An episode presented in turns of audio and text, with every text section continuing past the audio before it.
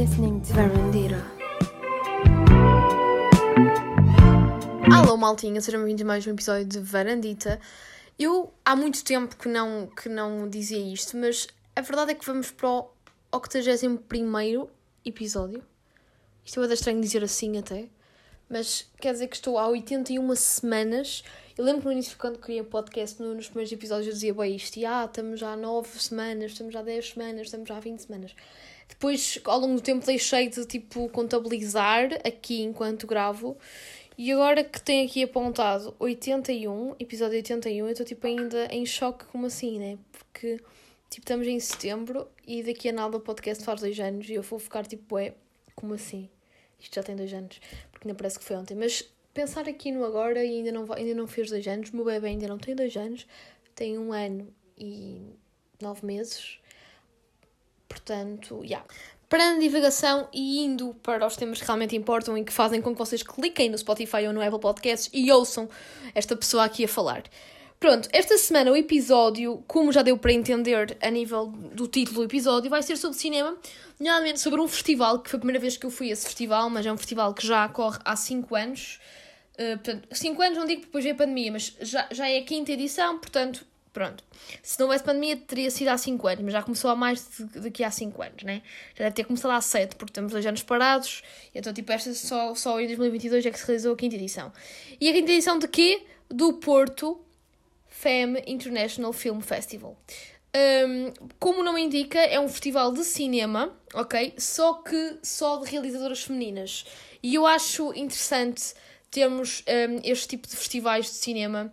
Um, porque parece que não, mas no mundo das artes, nomeadamente no audiovisual, o, o mundo audiovisual também é um mundo onde me encaixa um bocado, porque a minha área também é um bocado audiovisual. Apesar de não de, de ser uma área, eu não digo, não é uma área mais, tipo, o audiovisual não é que seja machista de todo, mas geralmente os grandes realizadores, os grandes produtores em Portugal são sempre homens, ok? São, uh, e não é que, haja, que não haja mulheres dentro desta área, simplesmente não são tão faladas ou os projetos não têm tanta visibilidade por algum motivo. Claro que temos já algumas exceções e ainda bem, como é o caso, não sei se se recordam, da Ana Rocha de Souza, que foi a realizadora de um grande filme que estreou em 2020, que é o Liston, que ela até ganhou o, o prémio de melhor realizadora um, desculpem, o prémio de melhor filme na, no Festival de Veneza e ela até foi muito falada. E foi, foi, foi preciso ser premiada no, no, no estrangeiro para darmos valor a esta realizadora portuguesa e algumas pessoas conhecerem, ah, Ana Rocha de Souza, ok, é uma realizadora portuguesa. É quando, sei lá, temos outros realizadores em Portugal que são, que até podem nunca ter sido reconhecidos internacionalmente, mas nós conhecemos ou por fazerem filmes portugueses eh, que dão nos cinemas, ou por terem realizado até uma novela e nós vemos nos créditos. Mas mulheres, às vezes pensamos, se pensarmos assim, audiovisual, uh, mesmo até a nível internacional, ah, uma realizadora mulher, tens? Um realizador favorito, tens? E se calhar um realizador, eu facilmente também digo, olha, tenho, tenho, tenho tantos, tenho David Fincher, tenho o Coppola, tenho o Tarantino.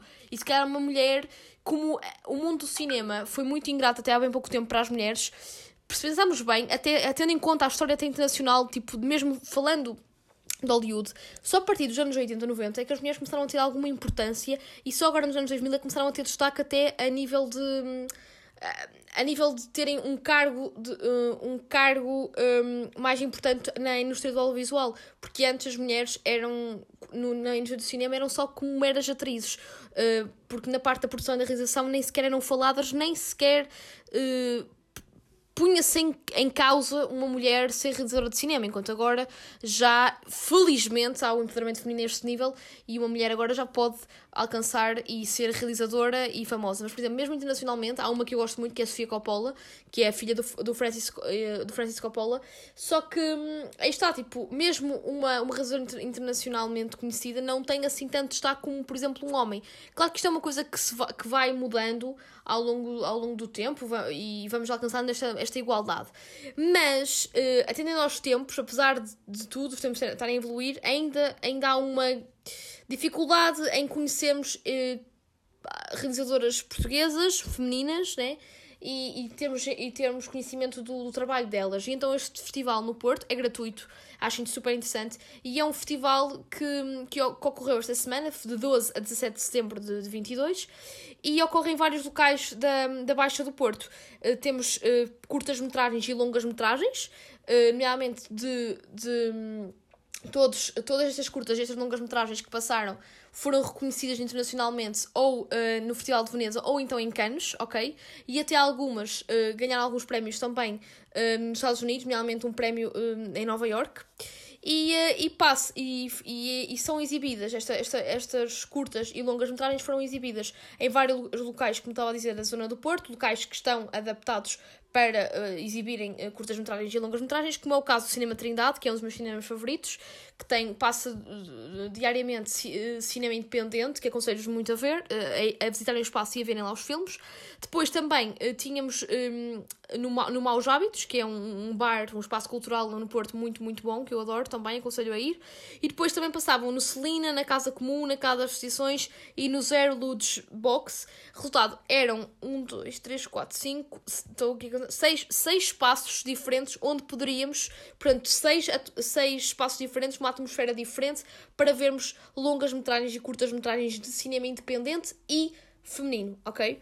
E todos de Uh, gratuitos, ok? Eu estou um bocado gaga, mas tipo, não tive que pagar nada por, uh, por ver estas, estas curtas e longas metragens.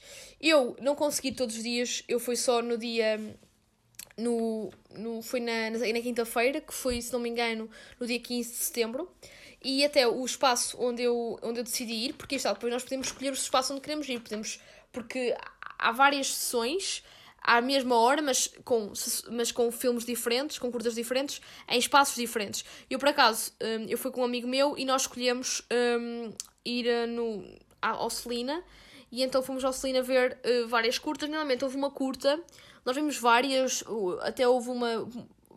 Haviam, houve duas portuguesas que passaram. Um, agora que me estiver a recordar, porque nós vimos várias. Aquilo foram para aí 10 curtas que vimos. Temos lá mais ou menos para aí 3 horas. E depois ainda havia uma longa-metragem. Só que eu, a longa-metragem, como já acabava mais ou menos mais ao final do dia, um, eu não consegui, tipo, ver. Então, tipo, o meu amigo, o meu amigo que eu posso dizer aqui o nome dele, que é o grande Pop de Paul Perry, que ele já falou aqui na varandita no Parece Score e muita gente mandou mensagem porque gostaram do, da, da contribuição dele para o podcast, porque ele é, ele é um fofo e, e esqueçam, tipo, tem sempre a sua piada. Pronto, e então eu estive com ele e ele, ele, ele, ele acabou por ver hum, a, a longa-metragem. Eu é que não, porque eu tinha que apanhar o comboio, portanto hum, não consegui ver a longa-metragem, mas as curtas eu gostei muito. E gostei porque também depois tivemos uma, uma conversa com uma realizadora portuguesa que, está, que esteve presente na exibição da curta dela. A, a, a primeira curta que passou uh, no dia em que eu fui ao, ao festival foi a curta um, Tracing Utopia, Utopia e, um, e falava basicamente sobre pronto, uh, problemas sociais e, um, e inquietações de, de, de, adolescentes na altura em Nova York, um, no estado de. no estado. Era em Nova York, acho que era mesmo em Nova York. Um, uh, pá, estou um bocado gaga porque estou a tentar me lembrar da curta toda. Pronto, eram.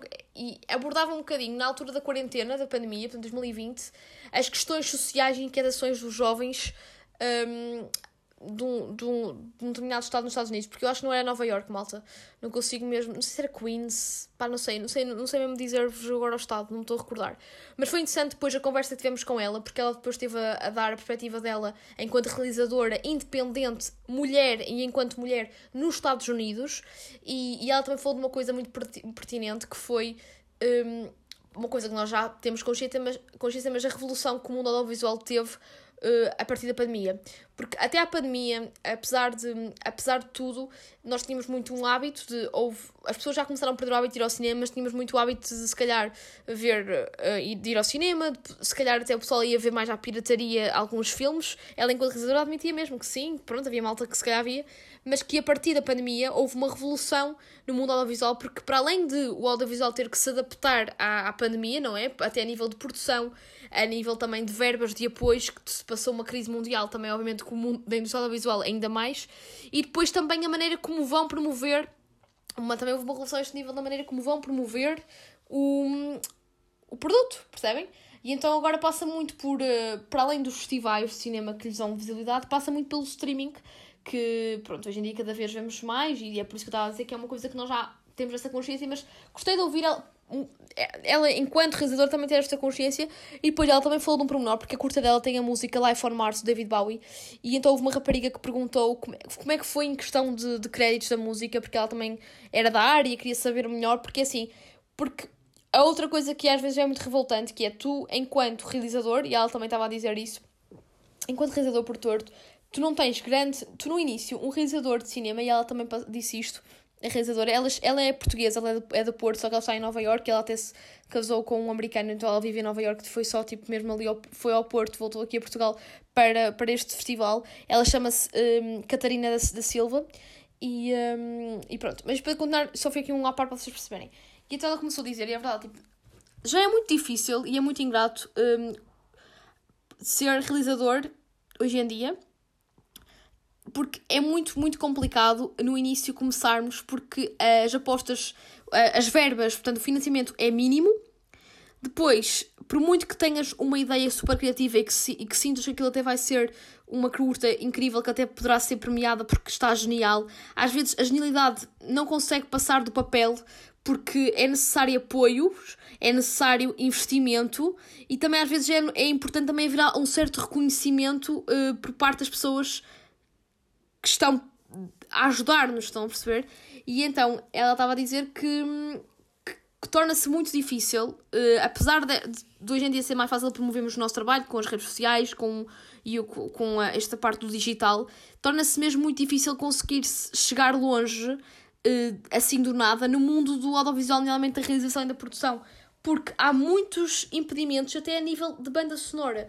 Porque às vezes nós temos uma ideia e pensamos assim, Eia, esta, esta minha curta eu quero ter grande, eu quero, para além de querer passar esta mensagem, obviamente que a banda sonora é importante e eu agora quero muito passar uma música do David Bowie porque é super impactante. Resultado, esta música do David Bowie eu tenho que pagar direitos ao, ao David Bowie e não são, ela deu mesmo um exemplo a respeito do, da música Life on Mars que ela passou na curta dela, ela, ela, ela foi o maior, o maior entrave para ela conseguir promover e, e pôr cá para fora a de curta dela foi mesmo a questão da banda sonora que ela achava que ia ser o mínimo dos problemas dela.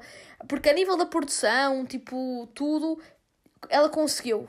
Apesar de ter dificuldades, conseguiu. Mas a parte que ela até tinha deixado para, para o último, que ela achava que ia ser mais fácil de conseguir, foi a que acabou por ser mais difícil, que foi a guerra, entre aspas, que ela teve uh, com os direitos de autor do David Bowie. Que ela teve que mandar e-mails para. Não sei se era para a Virgin Records, pronto, para, para, para a editora que tinha uh, os direitos da, da música do Bowie, para depois também falarem com familiares do Bowie. Pronto, aquela questão de, dos direitos de autor, que eu também, pronto, eu também tenho um bocado dessa noção, porque também já tive uma cadeira da faculdade que, tinha, que era direitos de autor, e, uh, e tenho um bocado vaga, uma ideia, uma vaga ideia de, de quão é complexo o processo burocrático da questão. E ela teve que esperar bué tempo e depois teve que pagar uma quantia ainda grande, ela não quis dizer, mas ela depois riu-se, como quem diz, ainda paguei bastante para, para, para aquilo que foi e teve que pagar, eh, sei lá, estou a dar um exemplo, 300 euros pelos créditos, pelo, pelos, pelo, por a música Life on Mars do David Bowie e esta música só tem um prazo de 5 anos, isto é, se esta curta só poderá ter legalmente a música Life on Mars e passar assim em festivais de cinema e estar no streaming durante 5 anos. Depois de, de, de, passar este prazo de 5 anos, ela pode renovar e pagar um outro X, ou, portanto, voltar a, a, pagar aquela verba, ou então tem que retirar a banda sonora um, do David Bowie da curta dela. E na verdade é assim, sejamos francos, vocês podem ver a curta, não sei se está disponível, se não na net, mas pronto, mesmo não vendo, é, é, obviamente que se nós temos, vemos um filme, sei lá, tipo. Estava aqui nome de um filme qualquer que tem assim, uma música impactante, há tantos, mas que queria-me lembrar. Hum, Olha, lembra-me agora bem à toa, porque no outro dia eu estava a falar com uma amiga minha, ela tinha visto esse filme, e eu já vi esse filme em 2019 quando saiu nos cinemas, mas o, jo o Joker, do Joaquin Phoenix, há uma cena icónica que é o Joker, tipo, a descer umas escadas e está a dar aquela música do Gary Glitter, que é rock and roll, a rock and roll uh, star, que é aquela música tan tan tan taran, tan tan tan tan tan. É uma música assim, pronto, se calhar vocês não estão a ver qual é a música, mas essa música, quem vê o filme uh, vai associar sempre essa música ao filme do Joker. Apesar dessa música já ter pai 60 anos, percebem? E, e pronto, a, a, banda sonora é super importante, é super enriquecedora do. Enriquece, enriquece tanto o filme como também uh, dá uma mais-valia à música. Que se uh, o filme for muito bom, nós associamos logo um, a música ao filme e, e por aí fora. E então, imaginem, uma curta-metragem sem banda sonora, não, não, não tem piada. E eu também senti que aquela, aquela curta foi um, mais interessante foi muito mais interessante pelo facto de ter a banda sonora do David Bowie. Então, tipo, é muito frustrante realmente para quem está a produzir, ainda por cima de forma independente, porque está, este, este festival é, é de cinema é realizado e produzido por mulheres, porém também é, é cinema independente, não temos nenhum filme aqui da Sofia Coppola, estão a perceber? Uh, são, são tudo realizadoras em ascensão, são realizadoras emergentes, o que também torna uh, piada, mais piada e também torna este festival assim mais místico e mais acolhedor, porque, porque estamos a ter a oportunidade de falar com realizadores que agora eh, nós achamos que não, não, pronto, olha, não conheço, passei a conhecer que interessante e que daqui a 5 anos, 10 ou até menos poderão estar assim na ribalta e nós ficarmos tipo, uau, eu, eu já ouvi ali na Trindade, já tipo, falei com ele e não sei o que, ele agora é super famoso, percebem? E então acho, achei mesmo muito, acho muito bom que hajam este tipo de iniciativas. Um, e aqui no meu portinho do coração, que eu adoro o meu portinho, portanto fiquei mesmo contente e gostei muito deste festival. Pronto, é, eu gostei bastante, particularmente desta conversa que, que tive, pronto, que tive, que assisti um, com a realizadora então da curta Tracing Utopia, Utopia, mas a, a minha curta favorita foi mesmo uma curta que é a curta era assim mesmo muito abstrata, estão a perceber? Um, mas eu gosto de coisas assim abstratas e que, e que, dê, para, e que dê para interpretar, ter um, um final aberto que nós podemos interpretar de qualquer de forma arbitrária. Tipo, eu tenho uma interpretação, tens outra, e, e, e, ninguém sabe, há um final aberto, ninguém sabe ao certo, só se falarmos realmente com o realizador. Uh, e mesmo assim, o realizador às vezes não, também pode dizer: olha, é um final aberto, como o David Lynch faz muito isto. E é uma, a curta, é uma curta italiana que é o. Um, eu nem consigo dizer muito bem. É o Guinea Pig, que é, uh, foi realizado pela Giulia Grandinati e com Andrea Benjamin Manatina. E é uma curta italiana e a curta é assim mesmo muito abstrata, também um bocado. Uh, como é que eu te explicar? Uh, para além de ser abstrata, está-me agora a faltar a palavra. Acaba também por ser surrealista. E eu lembro de estar a ver a curta e, e reparei que a sala toda, nós estávamos todos a olhar para a curta e, e, e eu notava na, na, nas pessoas que estavam ao meu lado expressões completamente diferentes. Umas como, ok, o que é que eu estou aqui a ver? Outras riam-se, outras estavam mesmo compenetradas, tipo, o que é que está a acontecer? Percebem? Esta curta mexeu muito com, com as pessoas no geral e, um, e também deu, promoveu vários estados de espírito até a mim, ok? Eu falo enquanto, enquanto espectadora. E, e um, pronto, esta curta o que falava era um bocadinho da, da parte uh, humana da questão. Falava do amor, ok? E eu senti que, muito abstratamente, a, a curta falava de, do love language, que é um tema que, pronto, vocês agora estão a perceber o que é que eu estou aqui a falar, que eu vou falar neste podcast, que é um tema que hoje em dia vai-se falando, mas ainda pouca gente fala, e depois isto é representado de forma assim mais abstrata, né? por exemplo, nomeadamente em algumas curtas, como por exemplo esta.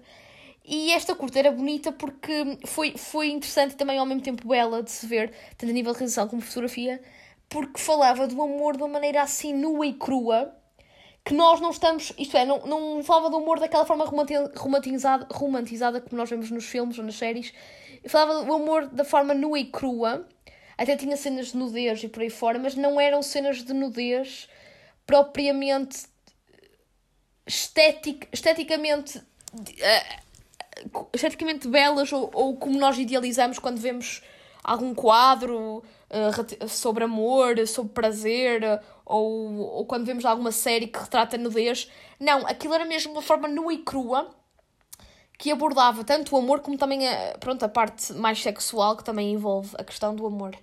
E, um, eh, e depois também a maneira como cada, cada indivíduo que estava presente na curta amava. E, eh, e eu fiquei a pensar que realmente nós amamos nós somos todos diferentes, não é? Nós, e, e eu gostei de uma coisa no, um, nesta curta, porque também falava um bocado desta cena de. Ela comparava. Pronto, estava, havia uma cena, não quero dar spoilers, em que estavam. Um, era como se fosse uma entrevista de emprego, só que era uma entrevista de emprego. Estão a ver, tipo, o género, que é tipo estar uma câmara só apontada para ti, tu estás a falar uh, para uma pessoa que está a entrevistar, só que tu estás uh, tipo com, com roupa interior.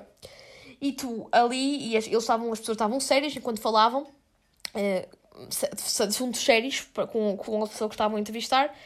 Um, e tu reparavas realmente os, era, tinha pai cinco homens e cinco mulheres por aí e tu notavas claramente que os corpos são todos diferentes e todos à sua maneira são belos uh, e, um, e depois à medida que a curta ia avançando havia personagens que se iam. Pronto, personagens como se isto fosse. Isto era uma curta até um bocado meio que documental. Portanto, havia pessoas que se iam acabar por atraírem uma pela outra, um homem e uma mulher que se atraíam e ficavam assim. Havia, uns ficavam mais apanhados, tipo.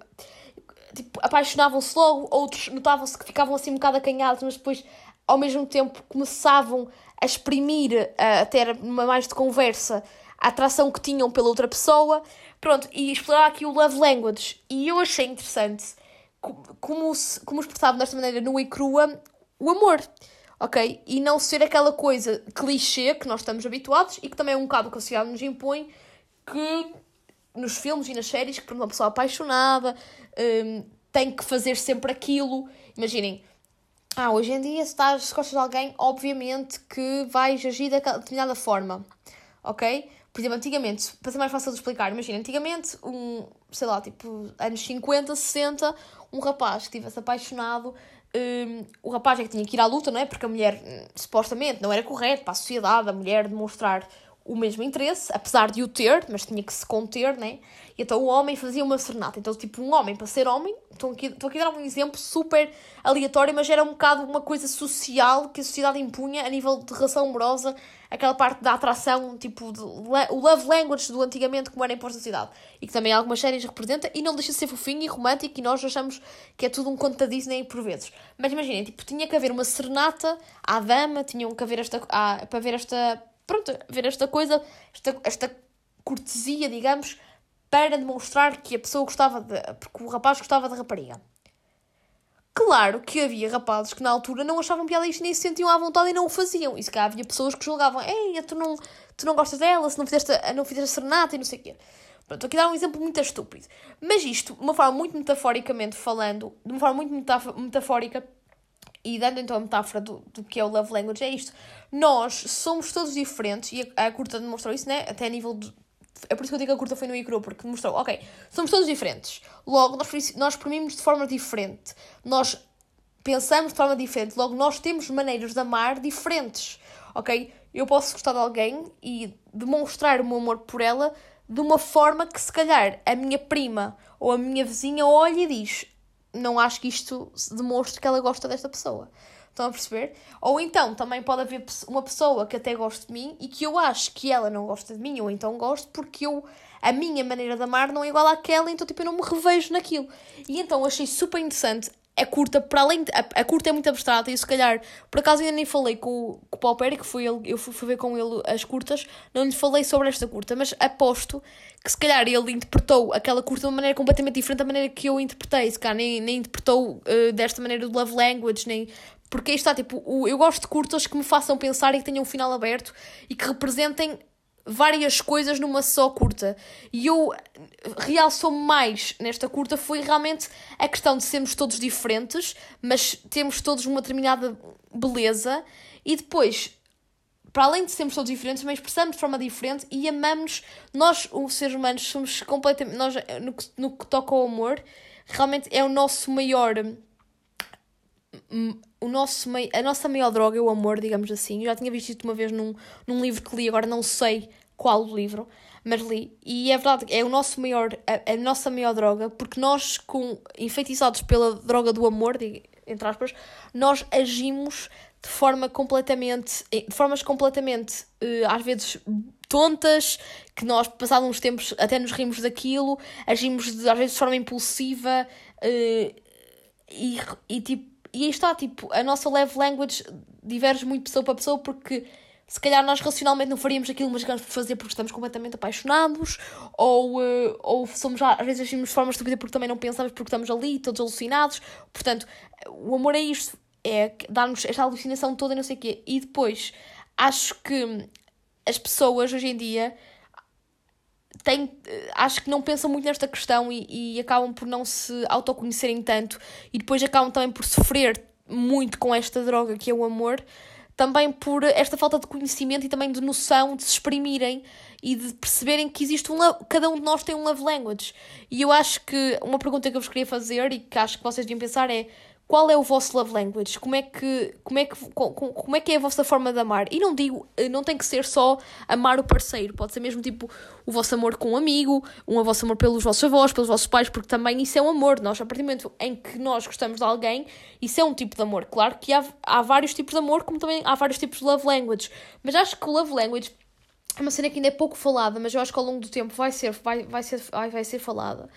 E, e sinceramente até acho que a nível de terapia, de psicólogos, não sei o que, eles vão começar também a falar, a ter tipo no consultório uma dinâmica de love language, porque acho que às vezes muitos, muitos dos acho não, grande parte de, de, de alguns problemas até um bocado uh, de autoestima e tudo, e que façam com que as pessoas também às vezes precisem mesmo de ajuda, também diverge muito desta droga que é o amor, que é uma droga boa, mas às vezes também em doses muito elevadas e pouco trabalhadas e pouco, consciência, e pouco conscientes das suas emoções também podem levar a um estado mais depressivo, não é? Que acontece muito. É por isso que amor é foquear sem se ver, é há, aquela coisa toda que a mãe dizia, porque realmente às vezes nós ficamos completamente, tanto quando gostamos ficamos completamente tolos, como também às vezes como, como, como quando perdemos também ficamos completamente asfixiados de dor. E então acho que devia ser uma, uma área, o Love Language, trabalhada nos psicólogos, porque assim, um psicólogo especializado em Love Language já ia perceber, ok, este indivíduo, a maneira dele amar, sei lá, é através de, sei lá, há pessoas que, que o love language delas é até falar de trabalho, malta. Sei lá, tipo, sei lá, o vosso pai chegava a saber então como é que correu a faculdade, como é que correu o trabalho, fizeste isto, como é que vai o podcast, como é que vai isto, estás fixe, estás. Pronto, apesar de às vezes dar-nos aquela pressão, porque fica fogo, o gajo só quer saber, sei lá, tipo, só quer saber do trabalho, só quer saber do, do meu trabalho, e saber do meu trabalho, nós às vezes ficamos chateados, mas, penso, mas às vezes não pensamos que se calhar aquilo é a maneira da outra pessoa dizer que gosta de nós, porque está-nos a fazer uma pergunta preocupada connosco, estão a perceber? Ou então, por exemplo, a nossa mãe, ou então nossos namorados, assim, uh, então, uh, sinto-te sinto distante hoje, Uh, olha, que, o que é que queres que eu faça para o jantar? Ou o que é que queres que eu faça? O que é que vamos fazer hoje? E nós ficamos tipo, fogo, tipo, não tens atitude, tipo, sei lá, tipo, uh, convida tu, diz o que é que queres, não sei o que. Vezes ficamos assim mais. Porque a nossa maneira de love language é diferente da deles e ele, e ele por exemplo, estou agora a estava a falar de mãe, mas era neste caso namorado, mas ele se calhar diz assim, tipo, não, tipo, eu prefiro que escolhas o restaurante para irmos porque é uma maneira de dizer que gosto de ti e que, que gosto dos teus gostos e dos teu, das tuas dicas de restaurante. Pronto, pronto, isto são love language, são, são linguagens de amor. E às vezes, porque a linguagem do amor pode ser universal, mas há vários tipos de linguagem. E depois, até às vezes, numa questão acho que era importante termos essa consciência de como é que nós amamos o outro. Portanto, esta pergunta. De... Porque isto faz mesmo pensar, isto, isto, isto faz muito overthinking, malta. Eu vou-vos falar por experiência.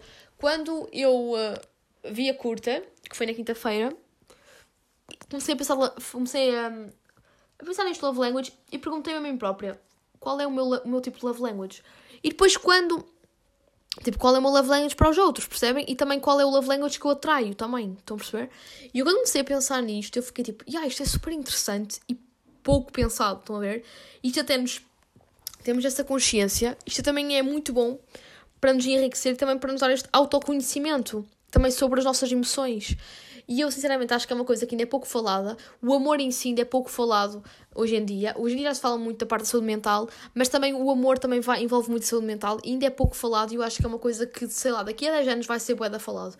Porque, sejamos francos, malta, os grandes problemas da humanidade começam todos no amor, porque nós, nós nós somos seres comunicativos e amigáveis e que nos amamos realmente. Mas acontece sempre, porque uma vez eu li um também, agora estou-me a lembrar de um, de um livro também que li, que era do Damasio, que ele dizia que, que um grave problema, a, a cura da humanidade era, era uma cena qualquer, eu já não me lembro da frase que eu não tenho agora o livro comigo, mas é uma coisa do género que o que nos destrói e também que nos dá um alento é o amor. É uma cena assim.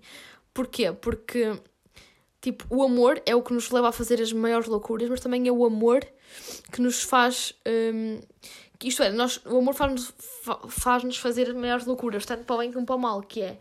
tanto nos faz as maiores loucuras de tipo gostamos de alguém ou gostamos de alguma coisa e fazemos tudo por ela, como também podemos deixar tudo a perder por aquela coisa nos dar um determinado desgosto que ficamos sem chão e até há pessoal que eh, não sabe lidar com, esta, com estas perdas uh, e acabam por tornar-se cruéis. Porque nós, supostamente, se nascemos todos, até o maior louco e psicopata do mundo, quando nasceu, era puro, era boa pessoa. Só que a sociedade é que nos intoxica um bocado. E a questão da sociedade no geral também são as coisas que nós idealizamos e que às vezes nos levam ao fracasso e, outra, e há pessoas que são fortes e pensam, não, tipo, isto... Há pessoas que interpretam isto, interpretam uma, uma determinada perda como uma coisa que tinha que acontecer e que, olha, tipo, aconteceu, mas agora posso ser melhor. E há outros que interpretam essa perda como sou um falhado, sou isto e aquilo e acabam por se voltar contra contra tudo e contra todos e acaba por então haver, esta, haver instabilidade que ultrapassa só o emocional da pessoa e, e vai mesmo para a sociedade e é por isso que aí depois também temos pessoas e políticos e, e, e, líderes completamente atordoados e, e, loucos da cabeça. Mas esta questão do amor realmente é o que causa. O amor é coisa das coisas mais belas no, no mundo, que é aquilo que faz juntar-nos enquanto seres humanos e criarmos e, reproduzimos e, e, a sociedade continuar a evoluir e haja este futuro na sociedade, mas também é, é o amor, se pensarem bem. Claro que não é bom pensar deste lado, mas também é o amor que faz também com que as pessoas, algumas, virem loucas, né? E agora estou a sentir-me um bocado Fernando Pessoa, um bocado existencialista e, profunda, e um bocado também um bocado epicurista na questão tipo de ai amor, ai amor, sei lá, tipo. Mas por acaso a no Love Language com esta curta, um, fez-me bué pensar nisso.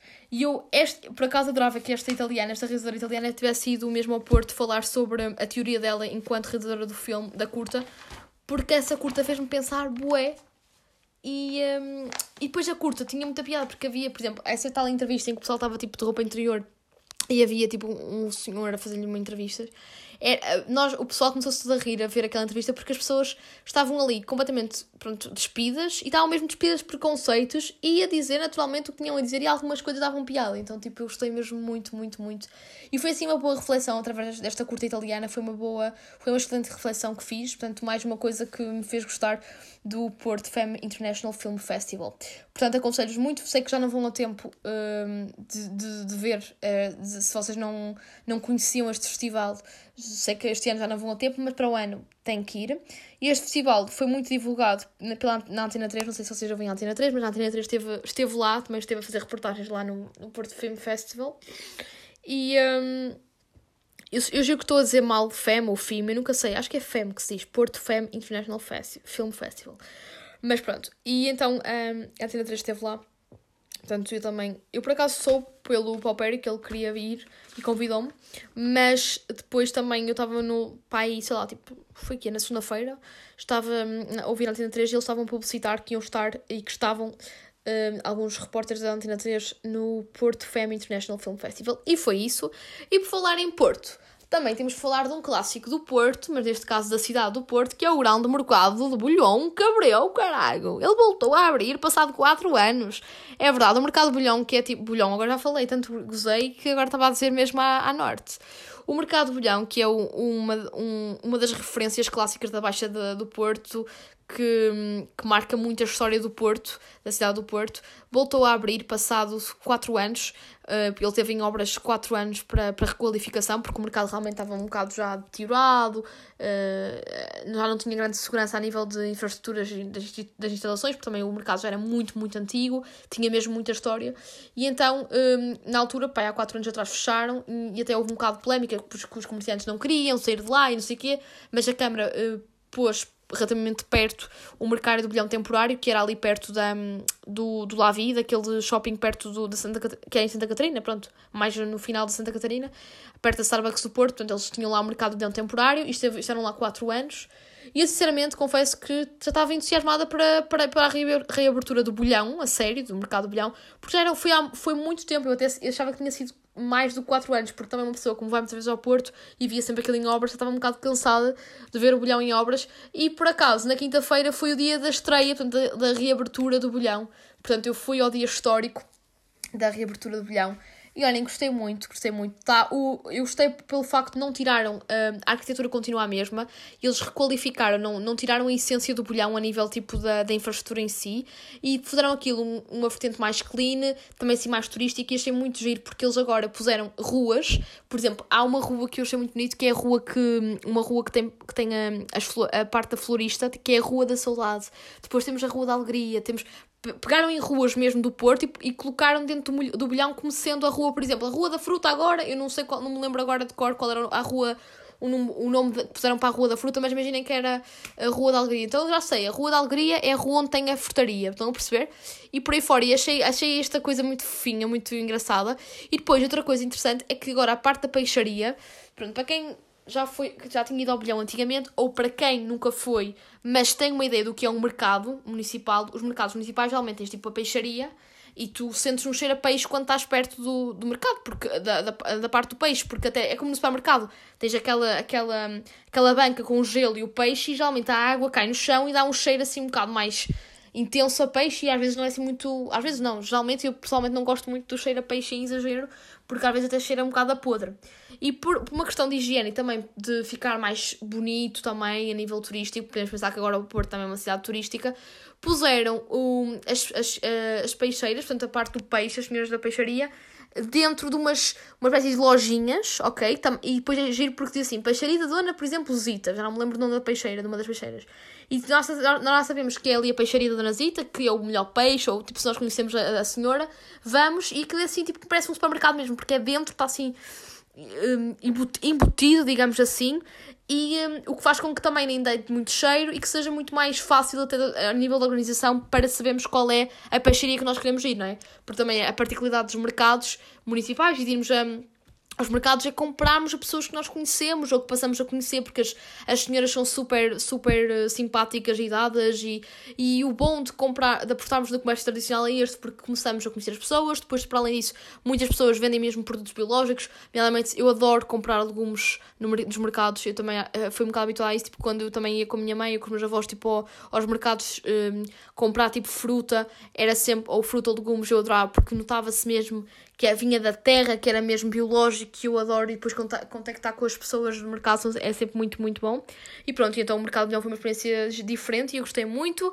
E aconselho-vos muito a visitarem o Mercado de Leão no Porto, que abriu e está mesmo giro. E também vai haver uma zona de restauração, que é no piso de cima, só que a zona da restauração ainda não abriu, uh, os ainda não abriu os restaurantes, ainda devem estar tipo, a, a, a, a, acabar os últimos detalhes de obras, mas vai ser muito giro porque vai ficar tipo um Camden Market. Senti muito o Mercado de Leão um Camden Market, só que sem, um, só que sem a parte uh, cultural a nível tipo de vinis e coisas assim. Porque eu sei que se calhar não sabem o que é que eu estou aqui a falar, mas eu quando fui a Londres, em 2017, já foi há uns anos, queria voltar lá. Eu fui a Camden Town, que aconselho muito a ir, quem gosta assim de música alternativa e é mais alternativo vai adorar. E o, o Camden Town é muito conhecido pelo Camden Market, Market onde temos, é tipo uma espécie de mercado bolhão, onde temos tipo uh, legumes, uh, sei lá, fruta, peixe, carne, tens um pouco tudo, charcutaria, um pouco tudo à venda, só que, e, e, a preços mais baratos, e só que depois tens uma, uma, uma, uma vantagem que também temos a parte do têxtil, temos roupa barata, temos uh, discos de vinil também, segunda mão, terceira, quarta, pronto. E assim fomenta-se assim uma coisa diferente e as pessoas vão todas uh, ao Camden Market, e é um conceito muito interessante. E depois também tem restauração. Só que a restauração em Camden Market tens, é quase um shopping, só que tipo em género de feirinha, onde tens desde kebabs, ao indiano, ao sushi, uh, aos hambúrgueres, tem um pouco de tudo. Tenho muitas saudades de vir por acaso um, a Londres, finalmente ao Camden, a Camden Town, para, para voltar ao Camden Market. E senti que, pronto, o Porto está a modernizar-se a esse nível que também já está a imitar os grandes mercados das grandes capitais europeias. Portanto, gostei muito, muito, muito, muito. E pronto, malta, e é isso. Sinto que este episódio está a ser mesmo muito intenso a nível de informação. E por falar, e só para, para acrescentar mais um bocadinho de informação este, e, e intensidade a este episódio, também, isto já não foi esta semana, fui na outra, mas na outra esqueci-me de vos dizer, porque já foi no final da semana que fui. Eu fui ao cinema e fui ver um filme, que é o filme A Rapariga Selvagem, mas em inglês é Where the Crowded Sings, que é da Olivia, da Olivia Newman. E este filme é baseado mesmo no livro, Where the Crowded Sings, e um, até foi muito falado porque a, a, a banda sonora é da Taylor Swift, apesar de não ser fã da Taylor Swift, mas pronto, lembro-me de ver que a comunidade cultural até acho que publicitou e eu vi o trailer e não sei o quê. Eu fui com uma amiga minha ver ao cinema e eu fui à última sessão. Portanto, eu fui, à, fui à meia-noite ver este filme e confesso que não sei se é foi pelo facto de ir tão tarde. Eu gostei do filme, mas achei que o filme foi demasiado, demasiado tempo para o argumento em si. Achei que o argumento não foi assim nada de especial. Basicamente, é um. Para mim, eu não quero estar aqui a dar spoilers, mas é um, um argumento à Nicola Sparks. Ok, que isto é baseado num livro, que podia quase ser um livro de Nicola Sparks, mas não é, porque isto é um livro clássico. Um, e achei que. Eu até quando. Eu tenho Letterboxd, aconselho-vos a seguirem se quiserem. Um, eu. E eu no Letterboxd até escrevi uma, uma review, eu até vou-vos ler a minha review. Eu vi este filme no dia 7 de setembro, portanto foi na semana passada. E eu então até escrevi logo quando cheguei a casa, portanto já cheguei na madrugada de 7 de setembro a casa e escrevi no Letterboxd a dizer assim: Acabadinha de chegar a casa depois de uma escapadela até ao cinema para ver a última sessão do novo filme da Olivia Newman. Gostei dos planos, gostei da história, apesar de ter uns clichês muito Nicola Sparks, porém tolera pieguice. Aquilo que não tolerei neste filme foi mesmo o excessivo tempo e a escassa banda sonora e cenas muito extensas até chegar ao clímax. Sim, sei que sou impaciente e talvez exagere, mas paradito e extenso o filme foi, mas tolero. O filme é um tolero 3 de 0 a 5. Pronto, eu fui um bocadinho assim, até está a armar em wannabe crítica de cinema do público, mas o que é certo é que não gostei mesmo muito do filme. Gostei, mas não gostei muito por causa do excessivo tempo, porque achei que depois o final foi bué, ok, foi interessante, mas era um bocado previsível e foi muito tempo. Foram quase 3 horas de filme a nível de edição estava ótimo, mas. Um, e tinha, tínhamos atores bons, como por exemplo aquela atriz que fez Normal People e também fez uh, o filme Fresh, que é Daisy Edgar Jones, que também é uma, uma atriz de, um, que está. É, que vai ser. É uma das novas apostas de Hollywood, porque ela é muito boa atriz. E também tinha outros atores conhecidos. Uh, também tinha o Taylor John Smith, sei lá, tinha o Joe Crest. Pronto, mais atores, também agora não vou dizer o nome de todos, pronto, tinha assim alguns bons atores, ok? Um, também tinha o Aris Dixon, e há. Estou aqui a falar de alguns atores que vocês não conhecem, mas o Aris Dixon também fez o. Um, aquele filme da Maléfica e também o Triangle of Sadness, não sei se vocês chegaram a ver esse filme. Mas pronto.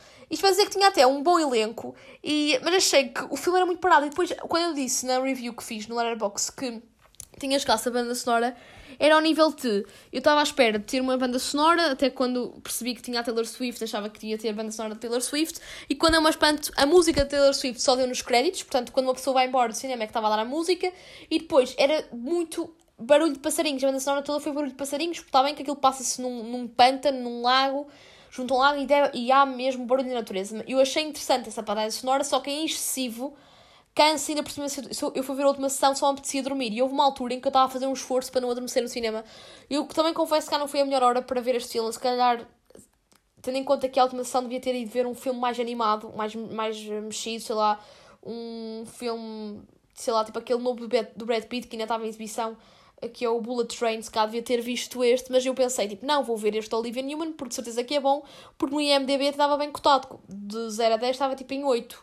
E eu vou ver, não sei o que, até me parecia mais uma questão, parecia-me meio thriller, e na verdade não foi assim, foi um thriller, mas um bocado básico, foi um bocado tipo Nicolas Sparks, portanto não amei, não amei, não amei nada, nada, nada ao filme, e, um, e é isso, malta. Portanto, aconselho-vos a ver se quiserem, tipo, só numa questão de de, de, irem ao cinema e se calhar até vão gostar, porque imaginem, eu não gostei muito, mas já falei com pessoas que já viram e gostaram do filme, portanto, isso depende muito também do, do género de filme que, nós, que, que vocês gostem. Se vocês gostam de filmes românticos muito parados, vão adorar este filme. Agora, se gostam de filmes que, fa que vos façam pensar, que vos deem alguma ansiedade, percebem? Que vos deem aquela vontade de querer saber o resultado final, o que é que vai acontecer a seguir, epá, acho que não vão gostar muito deste filme. Portanto, pronto. Para além deste filme, que este foi mesmo ver ao cinema, também vi agora recentemente em casa, até foi na Netflix, o filme The Lighthouse, que é de 2019, que é um filme. Este filme é excelente, por acaso já estão a dizer, já estou a dizer que amei o filme. E é um filme que, que é protagonizado pelo meu, pelo meu crush, pelo meu acho que tudo, Robert Pattinson, e ele contracena com o grande William Duff. Uh, Duff, Duff, não consigo pronunciar. Portanto, temos aqui dois atores de luxo, ok? De gerações completamente diferentes e também retratam eh, basicamente retratam dois faroleiros, dois indivíduos que moram num farol e também de gerações diferentes, não é? E, um, ehm, e este filme fala muito sobre uh, a solidão e como a solidão nos pode levar à loucura e também às vezes a nossa ambição também nos pode, uh, pode nos quebrar e nos também uh, levar à destruição, digamos assim. A ambição em, em, forma excessiva, percebem? E eu gostei muito do filme, depois o filme também tem uma estética incrível, está tudo a preto e branco, é muito calmo, até deu-me algumas, é, deu algumas vibes de filme no ar, só que não tinha assim tanto, mas por exemplo, quando eles estavam a fumar o charuto, tinha muito, dá muito, muitas vibes de filme no ar e acho que se inspiraram muito, e deu muitas vibes de, do, uh, de filmes do Truffaut, do Truffaut, Truffaut, Truffaut e do Godard, que nem de propósito, esta semana, eu vi este filme no dia 13 e no dia 13, acho que foi no mesmo dia, o Godard faleceu esta semana. Uh, portanto, foi um bocado, tipo, apesar deste filme não ser do Godard, ser do. Uh, já nem sei quem é o realizador deste filme, é do Robert Edgers. Uh, a estética deste filme é um bocado à Godard, no sentido, tipo, não é que isto seja uma novela vaga, mas é um filme assim a preto e branco, deu-me uma alma vibe do Godard. E saber que ele morreu nesse dia, nunca me vou esquecer que, pronto, vi o Lighthouse e nesse dia o Godard morreu, portanto, estranho não? E, estranho, é? E esta, hein? Pronto. E é isso, malta. Sinto que dei mesmo muitas recomendações. Portanto, eh, não me julguem se eu a semana não tiver, porque uma pessoa esgota todas as recomendações culturais. Um, e pronto. E agora, para finalizar, eu finalizo sempre com uma música. Eu uh, vou, vou finalizar com uma música que gosto muito, que viciei um bocado esta semana. Que é a música do grande T-Rex. E não é o rapper Tug, ok? O T-Rex, este T-Rex é um músico britânico, para quem não conhece, que já faleceu. Uh, já faleceu há pai nos anos 70, ele, ele morreu muito, muito jovem, não foi aos 27, mas foi por aí fora. Foi por aí, por aí fora, não, foi por essa altura. E ele tem músicas super conhecidas, como é o caso da Get It On, da Cosmic Dancer e da Hot Love, que é do álbum Electric Warrior. Um, e, uh, e pronto, e eu gosto muito. Ele era amigo do David Bowie e tudo. E, uh, e eu comecei, eu já ouvia, já conhecia T-Rex. Uh, ok, assim quando digo aqui T-Rex, eu, eu, sinto que vocês vão imaginar o T-Rex, o, uh, o rapper Tuga, mas juro que este não é o T-Rex Tuga. Vocês vão perceber que a música que vou passar já a seguir é do T-Rex britânico. E o T-Rex Tuga deve ter tido inspirações dele, porque é que até a maneira como se escreve T-Rex, o rapper Tuga, é igualzinho ao T-Rex britânico e do rock. Mas pronto, uh, e eu comecei, eu já ouvia T-Rex antes. Uh, só, que, só que agora com, com a série que vos recomendei na semana passada, que foi a série Pistols, que, falava, que é do Danny Boyle, que falava sobre a história dos Sex Pistols, um, baseada na biografia do Steve Jones, queria-vos dizer este, isto, este pormenor que não disse na semana passada. Pronto, uh, a banda sonora da série é muito, é muito boa e tem músicos um, que os Sex Pistols ouviam antes até de criarem a banda, e nomeadamente tem muito a banda sonora de David Bowie e também T-Rex. E então ando a ouvir mais T-Rex, porque David Bowie é um, ouço regularmente, digamos. T-Rex é que ouvia, mas não, não ouvia tão regularmente. Então esta semana tenho, tenho ouvido mais. E então há uma música em particular que ouvi esta semana sempre, todos os dias de manhã, e deu-me assim uma energia super opá, ficava logo animado logo pela manhã, que é a música Cosmic Dancer, e é mesmo essa música que vamos despedir aqui de Veranita. Portanto, espero que tenham gostado deste longo episódio, já não fazia um episódio tão grande há muito tempo. Espero que tenham gostado, espero que vão ao cinema, espero que vejam muitos filmes e sejam felizes e fiquem então com a, eh, com a companhia do T-Rex, o britânico, para a sua alma que ele já morreu, com a música Cosmic Dancer. Dancing when I was 12 I was dancing when I was out. I was dancing when I was out. I danced myself right out the womb. I danced myself right out the womb. Is it strange to dance so soon? Myself right the. I was dancing when I was eight. I was dancing when I was eight. Is it strange to dance so late? Is it strange to dance so late?